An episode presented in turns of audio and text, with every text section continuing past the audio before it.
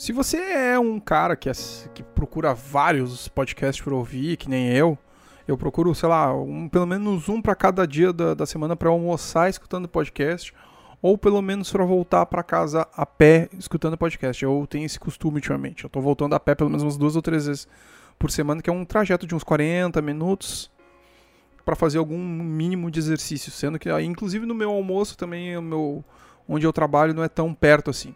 Mas se você tem o costume de escutar podcast, eu, eu duvido que não tenha ouvido falar sobre Projeto Humanos.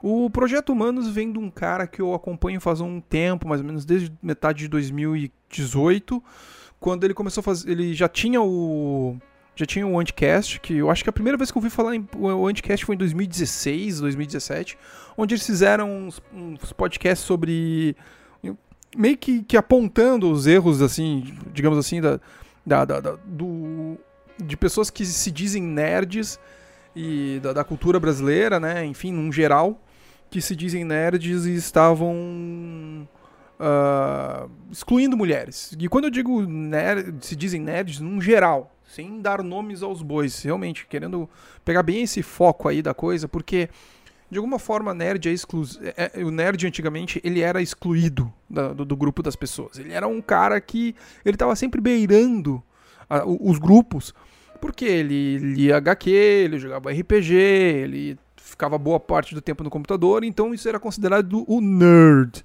né? Mas e aí atualmente surgiu agora a surgiu de uns tempos para cá um tipo de nerd que eu nunca tinha ouvido falar, que é um nerd que é extremamente, ah, digamos assim, ele exclui as pessoas. É um cara meio. É o, é o nerd preconceituoso e isso não faz nenhum tipo de, de sentido. E aí tinha esse podcast onde eles criticavam muito esse tipo de coisa, falavam que as mulheres não eram tão inclusas, falavam que negros muitas vezes não faziam participações do, de, de, enfim, do, do, do grupo. E, e, aí surgiu. Eu me lembro de foi a primeira vez que eu ouvido. Inclusive, eles também fizeram. Aposto estar bem errado, mas se eu não me engano, eles fizeram um especial sobre. Um especial sobre. Uh, guerra civil Sim, sim, sim, Guerra Civil.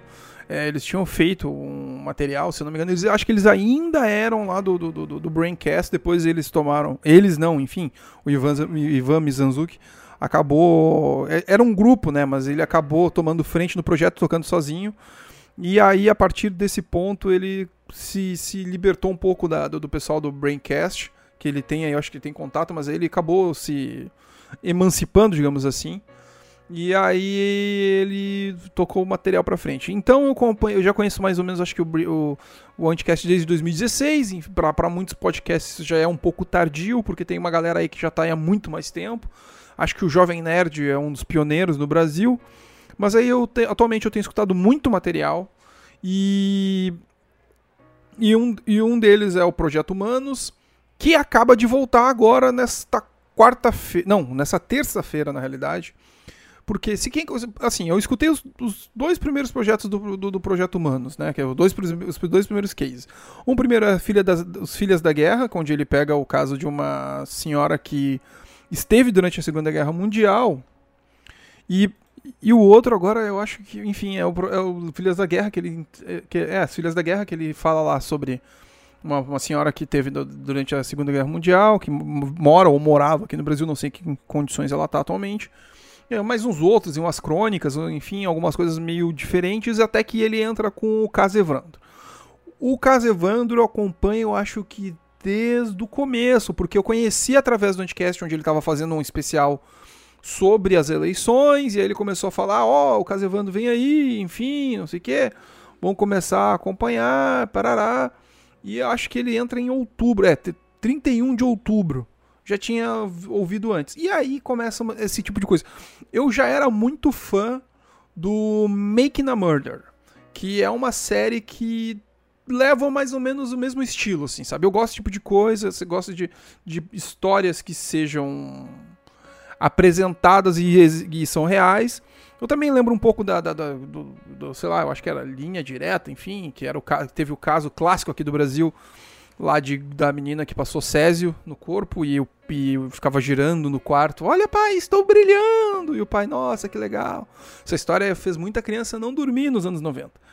E eu acho que, se eu não me engano, o caso Evandro também foi na época falado no Linha Direta e fez com que muita criança também não dormisse direito, afinal de contas, simplesmente o menino sumiu. Eu não vou entrar em pormenores de explicação da história, porque são ao todo, já estão no, tá no 25 26 episódio. E eu tô acompanhando desde o primeiro. Por sinal, eu fiquei muito desamparado no momento que o Ivan Mizanzuki falou: Atenção, pessoal, olha só, eu vou dar uma parada, vou dar uma breve pausa e vou fazer um pouco de pesquisa, porque coisas novas me apareceram e eu preciso pesquisar sobre isso. Peço atenção de todos e que, se puderem colaborar, colaborarem também no meu projeto Catarse, porque eu preciso desse dinheiro para poder melhor, pagar também as minhas pesquisas, o, os Xerox e todos. Enfim, ele fez, pediu essa ajuda. E aí, a partir disso, eu praticamente eu fiquei um pouco desamparado, porque era um podcast que as maioria. A cada episódio que saía, as pessoas comentavam no Twitter e ficavam uma loucura em torno disso. E. E aí. Exatamente, são 25 episódios, mais a carta de direito do, do Diógenes, e eu vou começar um pouco esmiuçar aqui. Quando eu entrei aqui, eu falei que não ia entrar por pormenores, eu não vou detalhar e detalhar e detalhar. Eu vou ser mais direto. Eu vou tentar fazer uma, uma rápida explicação, caso você tenha perdido um pouco disso e quer saber um pouco, tá cagando para o podcast, mas quer entender o assunto, é mais ou menos o seguinte. Uh, simplesmente um garoto sumiu na, no, no, na cidade de Guaratuba, que é uma praia da, de, de, do Paraná, e sumiu em 1992 e esse moleque sumiu desapareceu, ninguém sabia, nem pai nem mãe. E aí deu menos de um. Os pais começaram a pesquisar, pesquisar, pesquisar começaram a procurar e encontraram vestígios de que ele tinha sido morto. E aí entra uma loucura. Uma, é a primeira vez que eu escutei e li essa, essa expressão eu achei muito boa. Uma montanha russa de emoções. Porque aqui é loucura o tempo inteiro, hein? Entrou aqui de cabeça, inclusive eh, tem, eh, tem avisos so, dizendo, ó, que a partir daqui a gente vai ter algumas partes que vão ficar meio pesado, vai vir aí uma parte que vai, que vai falar sobre sobre agressão física, sobre tortura. Se não quer escutar, melhor não escutar. E a coisa vai meio loucura, assim, sabe? Desde o momento onde o menino some, com as pessoas envolvidas, com, as, com pessoas que estão sendo acusadas, com pessoas que estão acusando e com pessoas que estão ali acompanhando, querendo entender o que está acontecendo. Num geral, tipo, num geral, para mim me deixou bem desorientado porque por um motivo. Uh, desde o início tem ali as abages, elas são apontadas como as mentoras do crime. Também tem o pessoal ali que Cristófoli, enfim, o Oswaldo Macineiro, todo o pessoal ali que aparentemente é acusado como os executores. E um cara que para muitas pessoas que estão acompanhando a série, ela é, muitas das pessoas já pelo menos as pessoas com quem eu comento, desde fórum até Twitter e pessoas próximas, todas as pessoas se mostraram desconfortáveis em relação desconfortáveis em relação a essa pessoa, que é o Diógenes. Uh, desde o início sempre surgia, para mim pelo menos surgia suspeita, porque toda vez que falava-se sobre o Diógenes e era apresentadas as fitas dentro pro, do programa, eram apresentadas também uh, uh, os depoimentos do Diógenes, inclusive a vez que o próprio Ivan foi atrás do Diógenes, ele sempre usa hipérboles ou então certos tipos de comentários que é tipo, ó, oh, eu, eu sei que eu sei disso porque o Brasil inteiro viu. Estou falando isso porque esse cara é culpado. O Brasil inteiro já sabe que ele é culpado. Não, vocês têm que acreditar em mim, porque a cidade inteira de Guaratuba, ela me pôs na condição de, de, de defensor da cidade. Eu sou engenheiro, mas eu já fui policial antigamente, e eu tenho contato com os caras aí, e eles... E esses caras aí, eles são tudo marginal, vagabundo, que sequestraram o menino e fizeram e fizeram aí o necessário para matar essa criança aí, porque essa criança aí foi, é obra do, do, obra do diabo. E cada vez que ele aparecia, ele praticamente falava isso. E desde o início me surgia sempre aquela sensação de, cara, esse cara sabe de alguma coisa e não tá querendo explicar direito e tá incriminando. Se você escutou esse último episódio, sabe que tudo aquilo que foi apresentado na, nesses 25 episódios iniciais, 24 episódios iniciais, meio que está em situação extremamente controversa, inclusive até com o próprio depoimento do Ivan dizendo assim: Eu não vou conseguir. Eu, tô tendo de cabeça aqui eu, e você sabe que eu ando extremamente no freestyle. Mas é.